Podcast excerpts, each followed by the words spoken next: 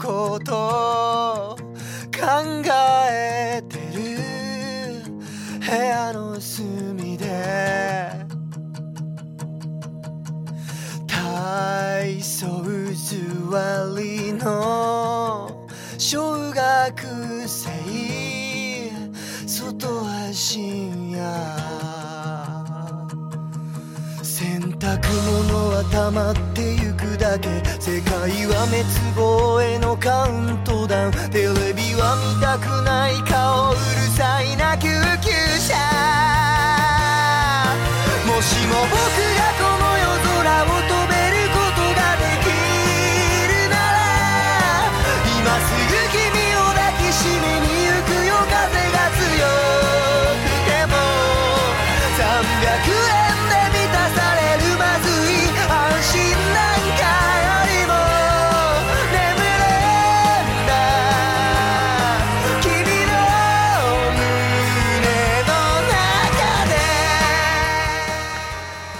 大家好，欢迎收听 T.O. Radio，我是大脸王。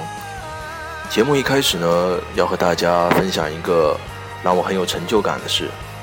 是这样，上期节目的收信人叶子收到了信，没有错，那封信妥妥的寄到了他的耳朵里。叶子在电台的微博上私信了我，我们进行了亲切友好的交谈。他为电台提了一个很好的建议，我表示了感谢，并且热情地邀请他推广我们的电台、微博还有微信。根据他的建议呢，电台之后准备开展一项叫做“微博挂号信”的业务，主要呢就是用电台的微博艾特收信人，保证收信人基本都能收到信。之后的来信呢，如果寄信人有这个意愿，只要提供收信人的微博名，节目发布之后呢，我会用电台的微博艾特收信人，有腔调的把这封信吐给收件人。コンビニで生ぬるいコーヒーと適当な雑誌に雑眠れない天井をさまよってる今天这期节目的寄件人呢，叫灵异第六感， 他要吐的收信人叫欢哥。以下的背景音乐都是灵异第六感小姑娘指定的。我查收邮箱看到这封信的时候，以为是不认识的人，还以为自己已经红到了这个份儿上了，心里有点小激动呢。结果呢，我发现我错了，寄件人其实是我十分要好的一位小伙伴，我眼拙没看出来。信里的事我是第一次听说，这一面的他呢，我也从来没有见过。我觉得蛮好的，谢谢他这么信任队长我。这封信呢是关于他初开的情窦。好了，欢哥，希望你能找到我在的这个频率，希望这封信能寄到你耳朵里。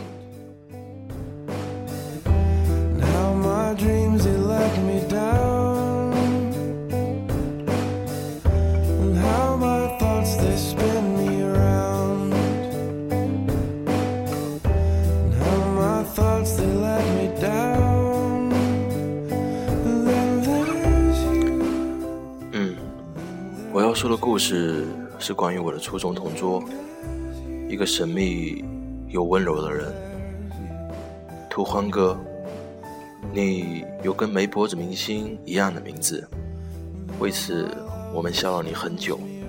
但是你很高很壮，一点儿也不虚胖，当然也有脖子。记得你是初一下转过来我们班，正好被安排到跟我一桌。你这家伙笑起来很温暖，虽然你一直都是劳改头，可是看起来一点都不凶。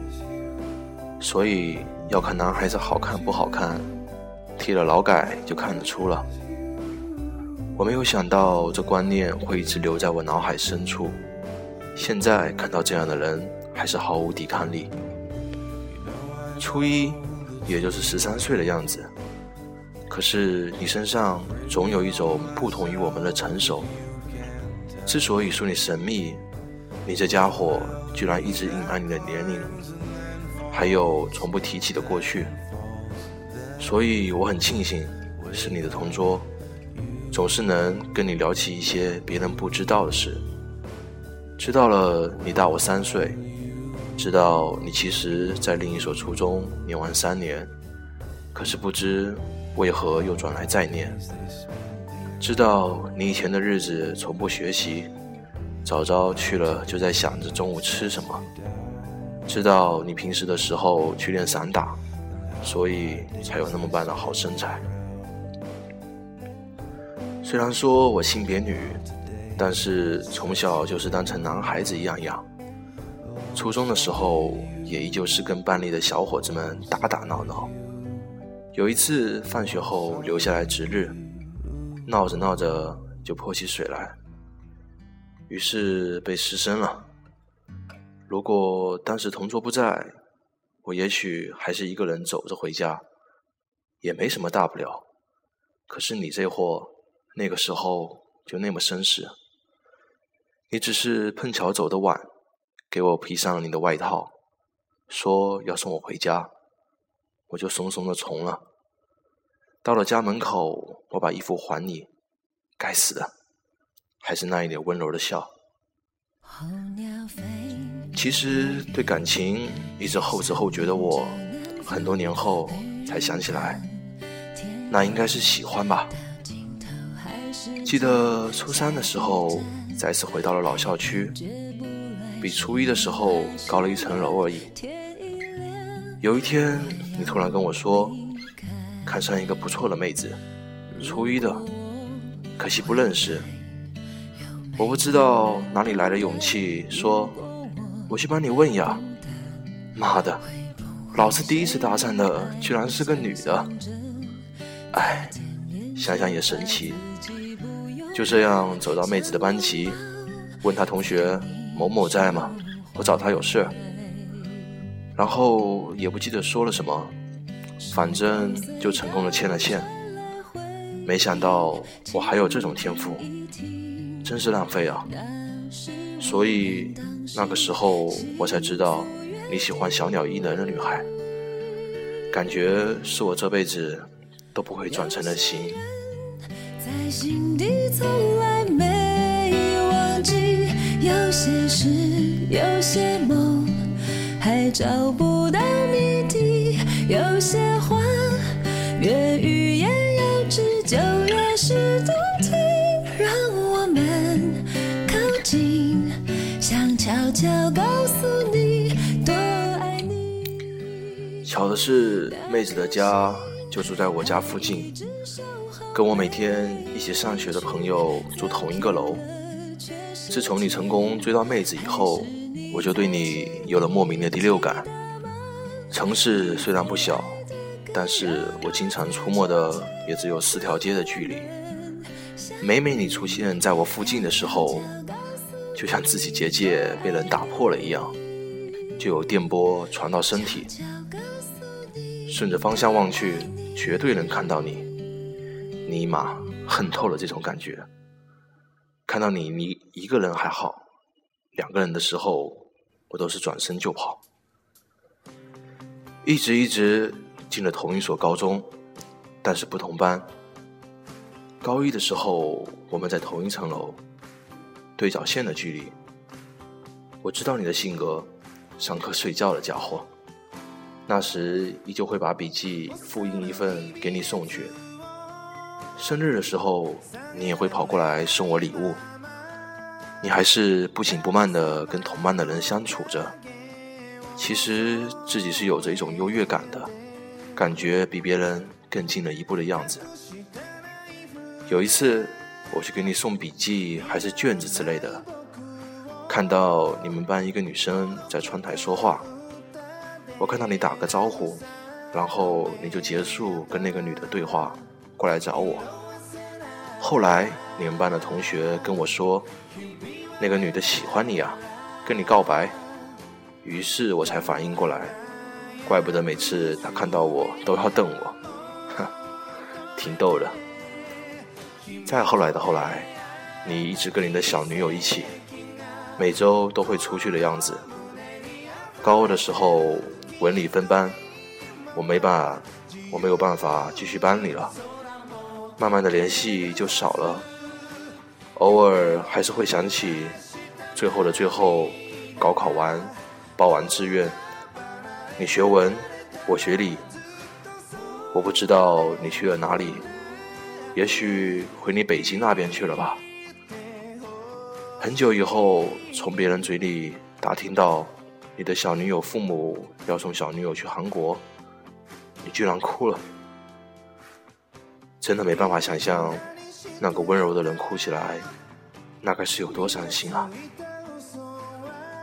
之前初中同学提起你，问我是不是喜欢你，我都说不是，就感觉很温柔，很舒服啊。很多年之后，我才发现。我喜欢过的人，都有你的影子。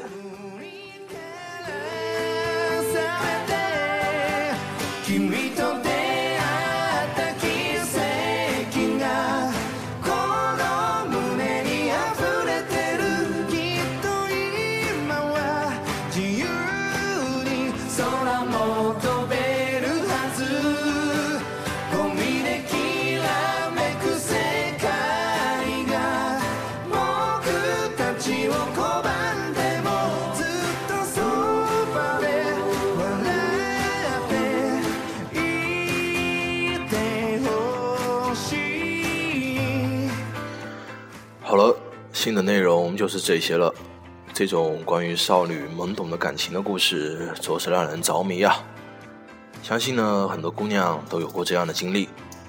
再次感谢灵异第六感小姑娘的来信，希望这封信能寄到欢哥耳朵里。如果你听到这里呢，你就有机会获得这期节目派送的福利。我有一个小伙伴，艺术造诣极高，但他比较闷骚。一般只在我们的小圈子里面展示他能歌善舞、能说会道的一面。经过我的强烈要求呢，他给微信主页发来了两首由他演唱的好听的歌曲。听完之后，我非常的感动。朋友们只需在微信公众号里回复“小毛驴”以及“红军小白”两组关键词，“小毛驴”是一组，“红军小白”是一组，小白就是白色的那个小白。只要回复这关键词呢，就可以分别收听这两首好听的歌曲。如果反响好的话，我会努力的说服他成为我们的长期合作艺人，为大家带来更多好听的歌曲和其他精彩的才艺。好了，这期的节目就到这里了，谢谢大家的收听，欢迎大家踊跃来信。这里是 T O Radio，我是大脸王。节目之后呢，让我们在微信、微博接着浪打浪。